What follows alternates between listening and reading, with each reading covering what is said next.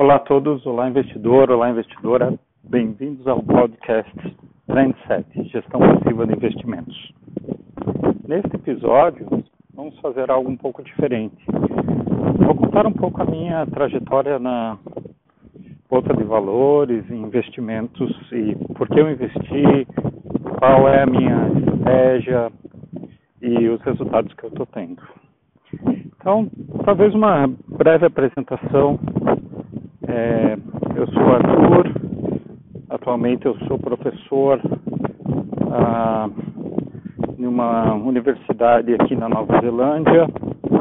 Eu, as minhas aulas são na área de TI e negócios e eu moro na Nova Zelândia já fazem cinco anos.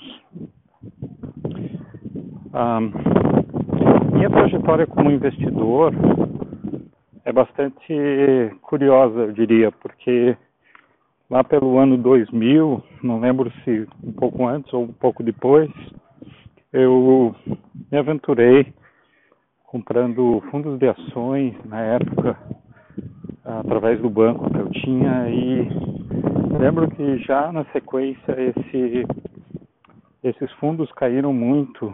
Acho que foi o momento que o Brasil desvalorizou a moeda e então esses fundos ah, acabaram performando muito mal e eu acabei vendendo antes de ter um prejuízo ainda maior. Depois disso, eu fiquei muito fora da bolsa de valores eh, e de qualquer outro tipo de investimento. Obviamente, eu tinha alguma previdência privada, alguma coisa assim.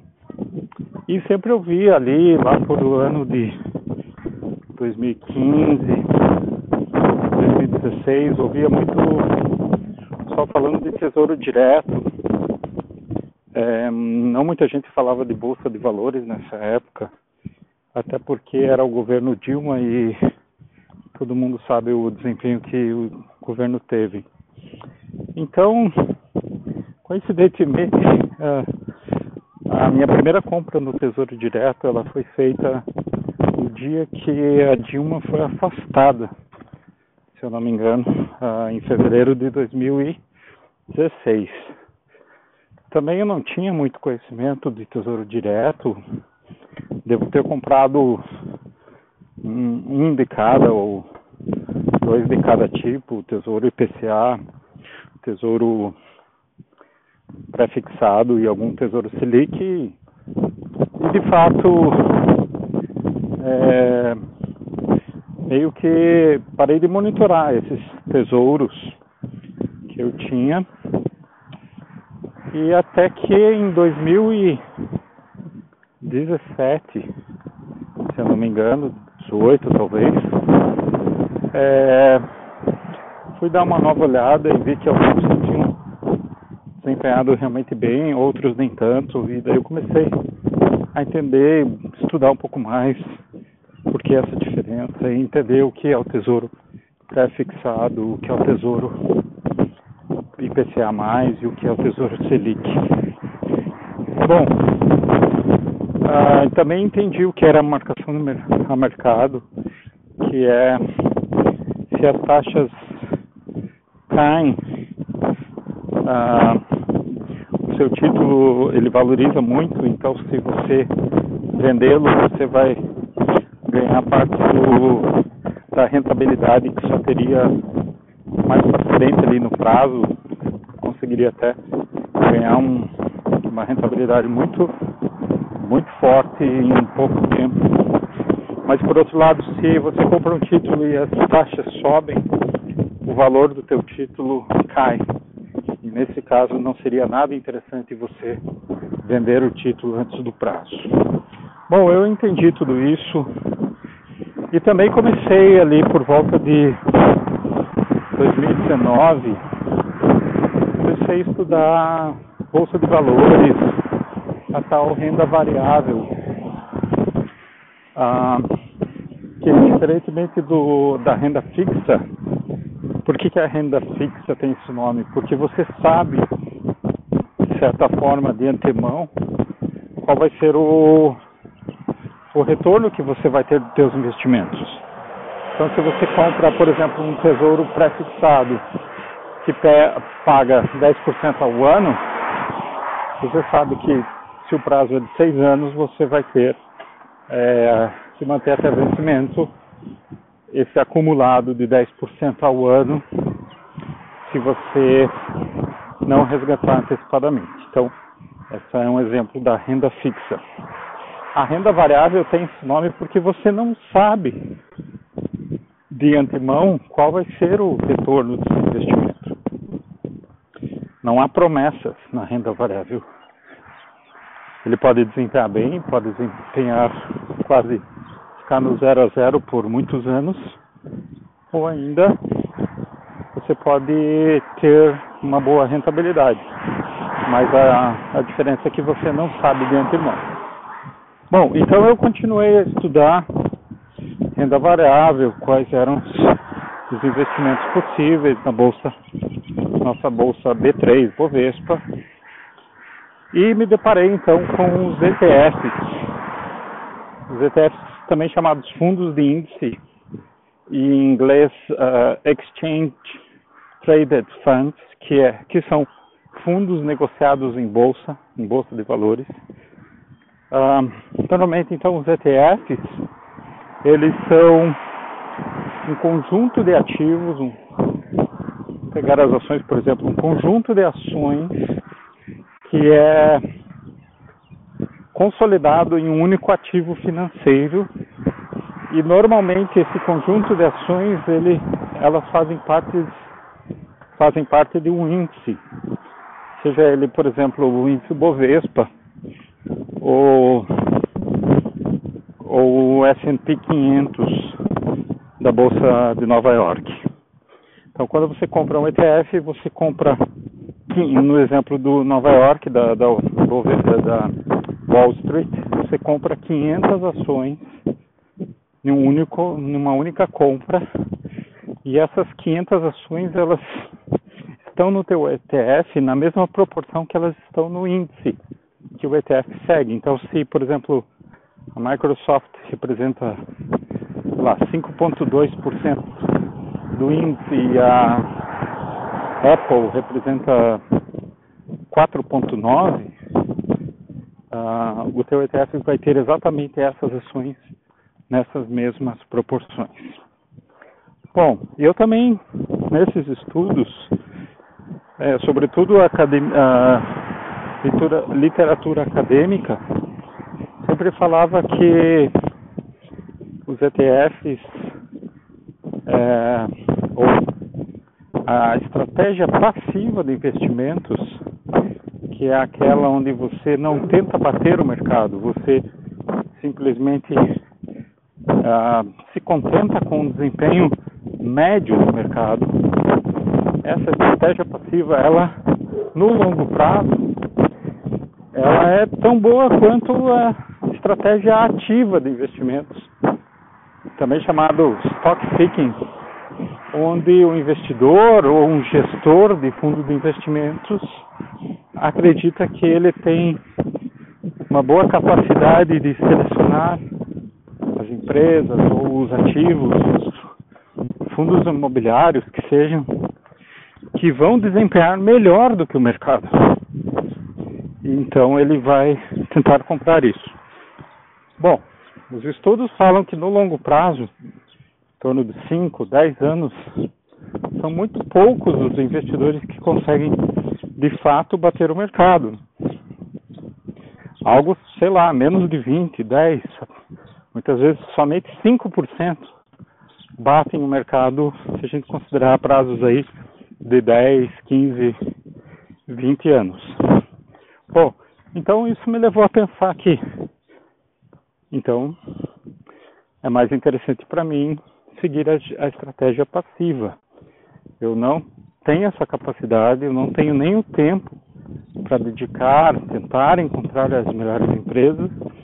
Então, eu vou montar uma carteira com ETFs e ah, também entendi um outro conceito que chama-se diversificação.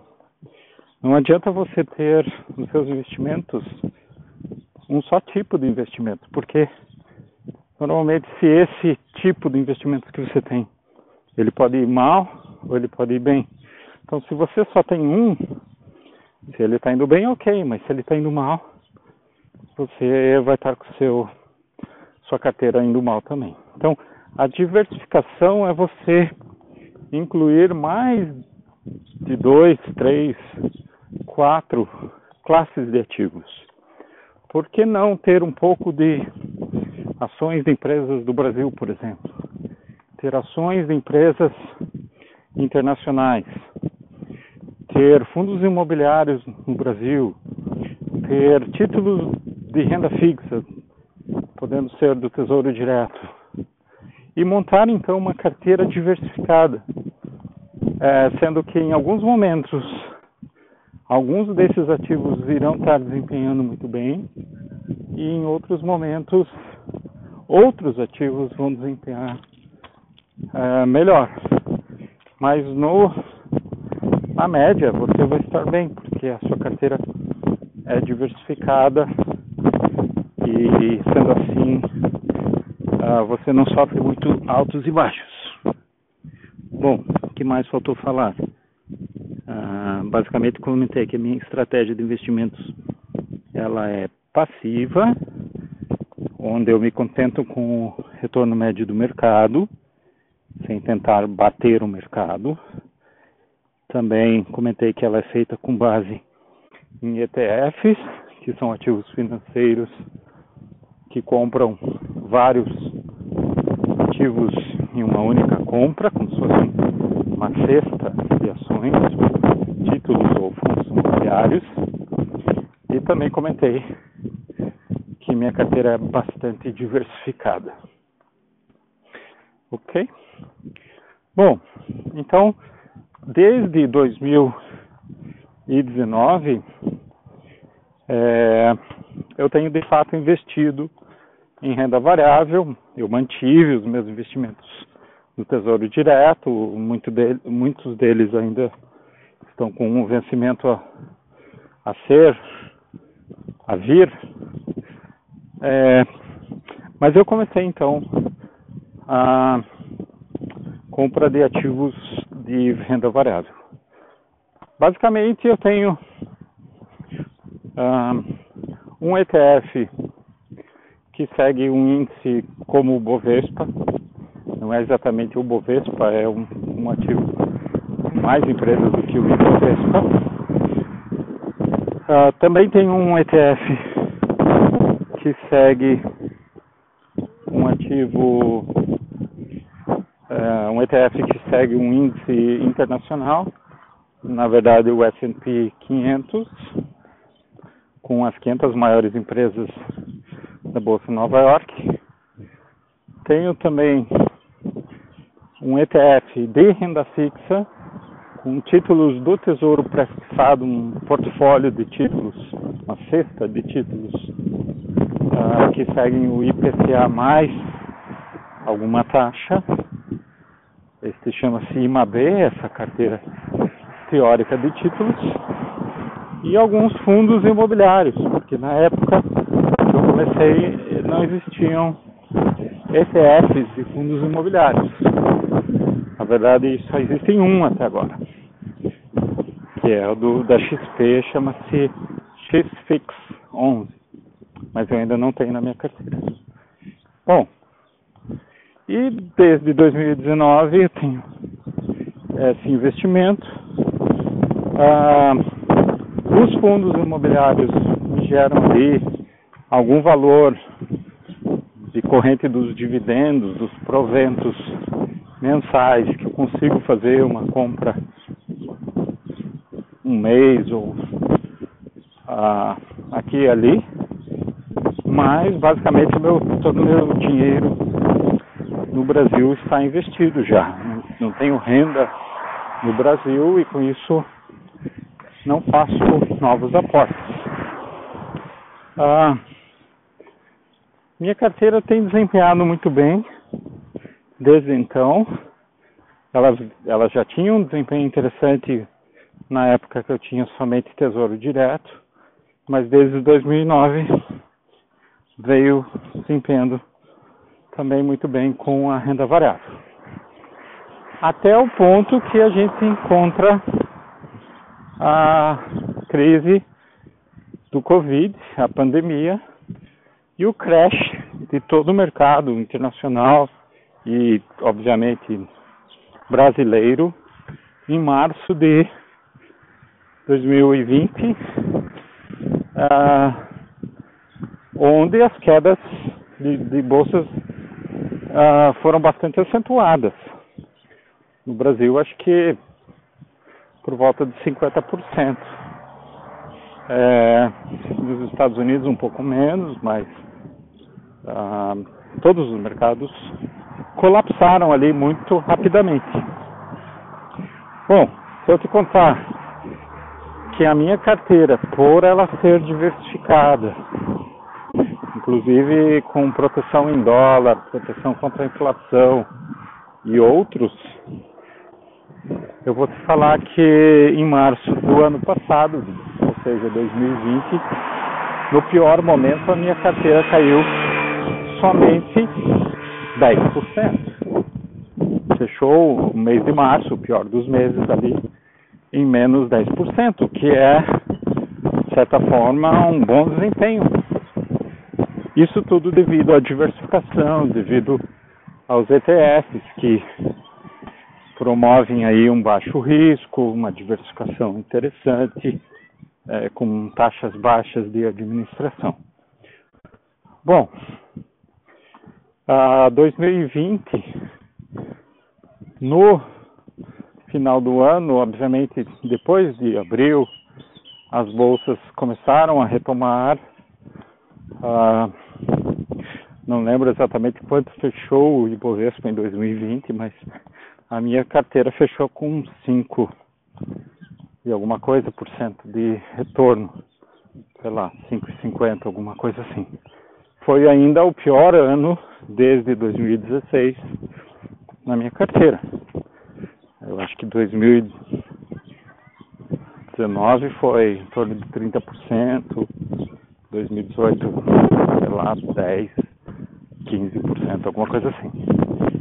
Ah, em 2021, sabemos que o primeiro semestre foi muito bom para o Bovespa, retomando das quedas ali de 2020, mas desde a metade do ano o Bovespa caiu significativamente e hoje se encontra, sei lá, em torno de menos 10% ou até mais. Talvez vá fechar um, o ano um pouco melhor, mas certamente ainda com perdas, ou seja, rentabilidade negativa. Já a minha carteira Hoje ela se encontra ali com um retorno positivo na ordem dos 8,30. Eu imagino que possa ali quase que beliscar os 9% nesses aí 15 dias que a gente tem até o fechamento do ano. Então, é, no, na minha visão, eu não quero me expor a muito risco e tentar fazer especulações, tentar fazer alguma compra mais arriscada. Eu prefiro essa estratégia passiva, comprando de fato bons ativos, bons ETFs e que um eventualmente esteja desempenhando mal, mas eu tenho outros ETFs que vão vão compensar essa queda e, em linhas gerais, ao longo do tempo, a minha carteira se demonstra interessante. Eu tenho uma meta de que a carteira desempenhe em torno de 1% ao mês, em média, aí no longo prazo. Ah, como eu falei, se a gente considerar 2020 ficou bem abaixo disso, fiquei, fiquei entre 5% e 6%. 2021 21 provavelmente vai fechar aí, no melhor dos casos, em 9%, é, ou seja, bem abaixo do 1% ao mês, que daria algo quase que como 13% ao mês, devido aos juros compostos.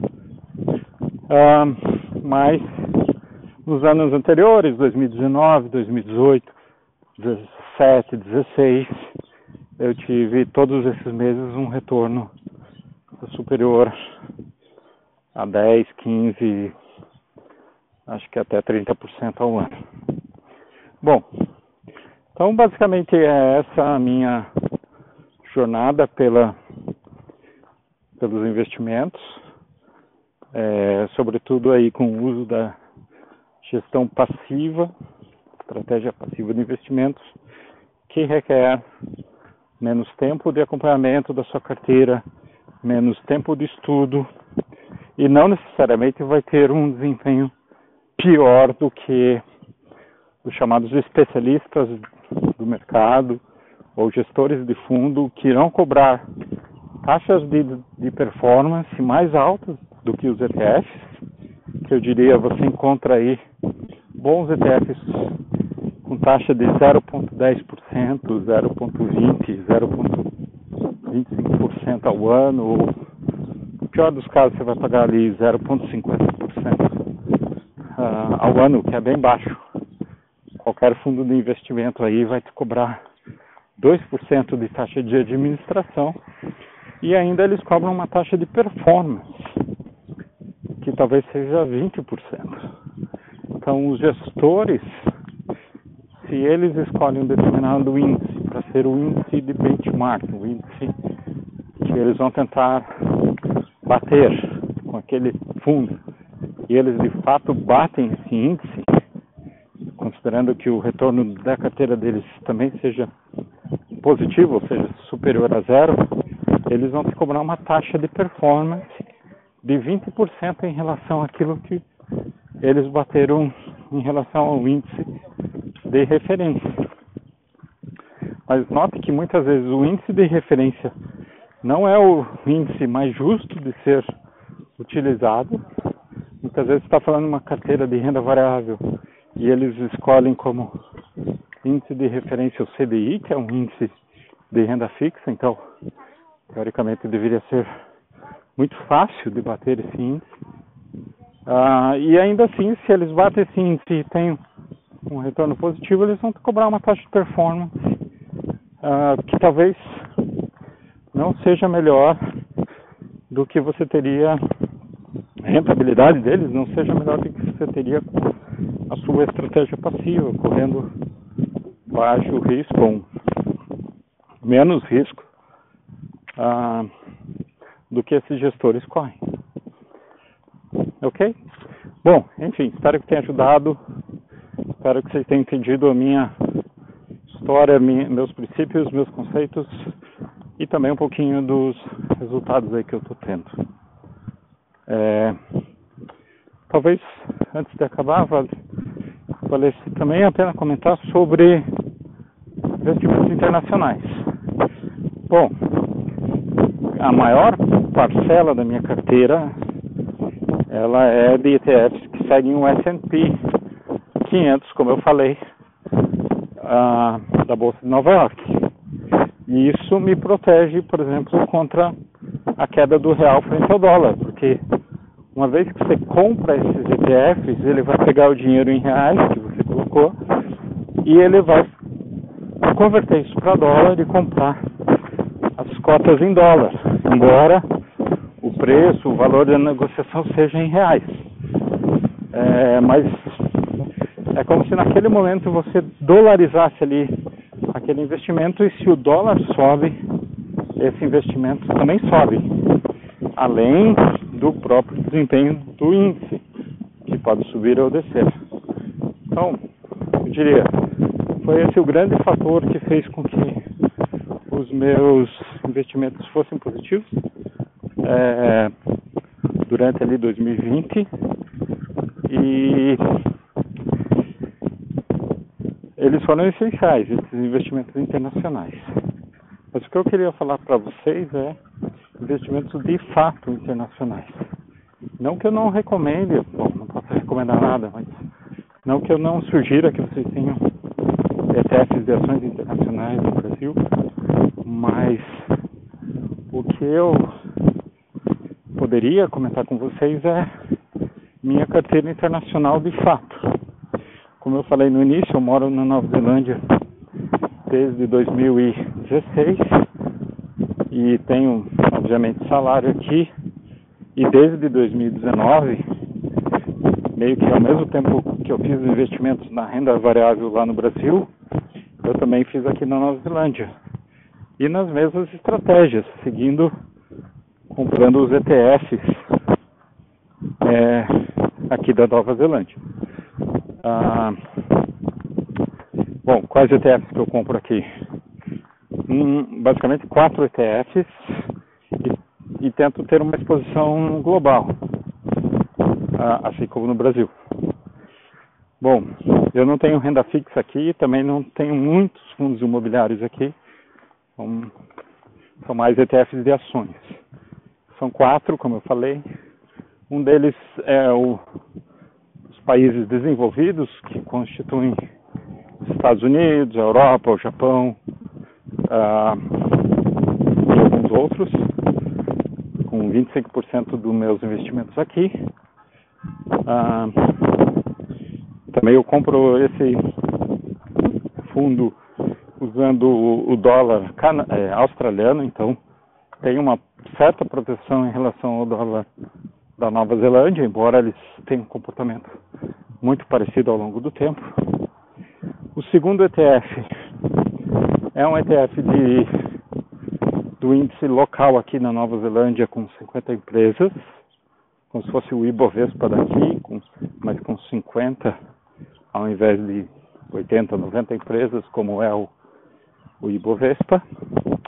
Também tem um 25% em um ETF similar uh, da Austrália, que segue o índice ASX 200, com as 200 maiores empresas da Austrália.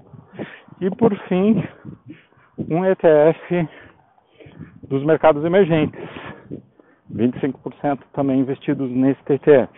Então esse é um ETF que compra ações de empresas aí de países como China, Rússia, Brasil, México, África do Sul, chamados países emergentes.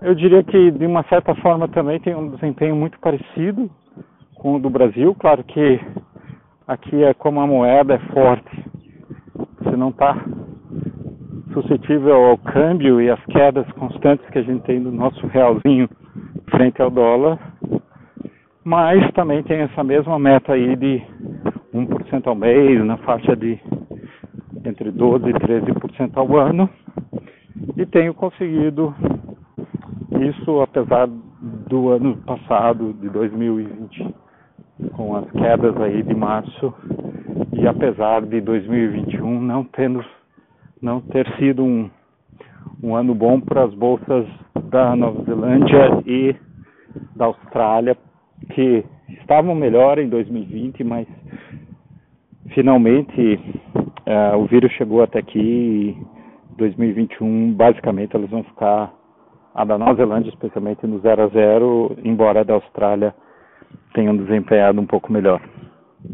Então é isso. Uh, parte dos meus investimentos são no Brasil, a grande maioria, parte na Nova Zelândia, mas sempre numa visão globalizada de ETFs ao redor do mundo. Aqui na Nova Zelândia eu faço aportes regulares, o que vai obviamente me dar um retorno muito maior no longo prazo. E eu diria a soma dessas duas as duas carteiras elas desempenham muito próximo a um ETF chamado VT, que é o Vanguard Total World, que é como se fosse um ETF que compra todas as. Todas não, mas compra 8 mil, 9 mil empresas de todos os países, mais de 50 países, entre desenvolvidos e países emergentes. Então, é como se você tivesse desempenho global aí, mundial das bolsas de valores num única compra, num único ETF. Ele chama-se Vanguard VT. Uh, ah, e minha carteira, embora não tenha esse ETF, ele tem um desempenho muito próximo.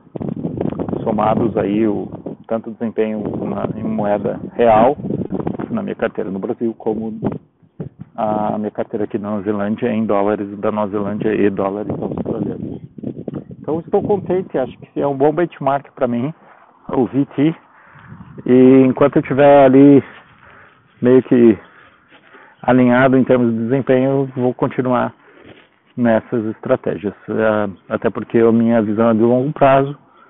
E outra coisa que eu não faço aqui, mas como curiosidade, é investir em empresas que pagam muito dividendo, porque aqui na Nova Zelândia os dividendos são taxados, dependendo da, da tua renda, e podendo chegar aí a 28% ah, retidos aí na fonte, é, diferentemente do Brasil, onde os dividendos não são taxados ainda.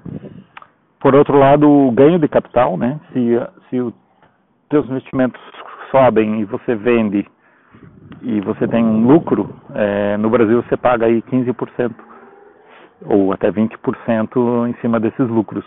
Aqui na Nova Zelândia não tem essa taxação. Então o que eu faço aqui é comprar ETFs que não pagam os dividendos, eles reinvestem os dividendos nas próprias cotas, uh, para não ter essa taxação aí cada vez que os dividendos são pagos para o investidor. É, e eu prefiro que eles acumulem nas cotas, até porque quando eu for vender os meus ETFs, até então eu não vou ter ganhos de capital, ou taxação em cima do ganho de capital. Exceto, obviamente, que muda a legislação por aqui, mas daí é uma outra história. Ok? Bom, é isso. É, obrigado e até o próximo episódio.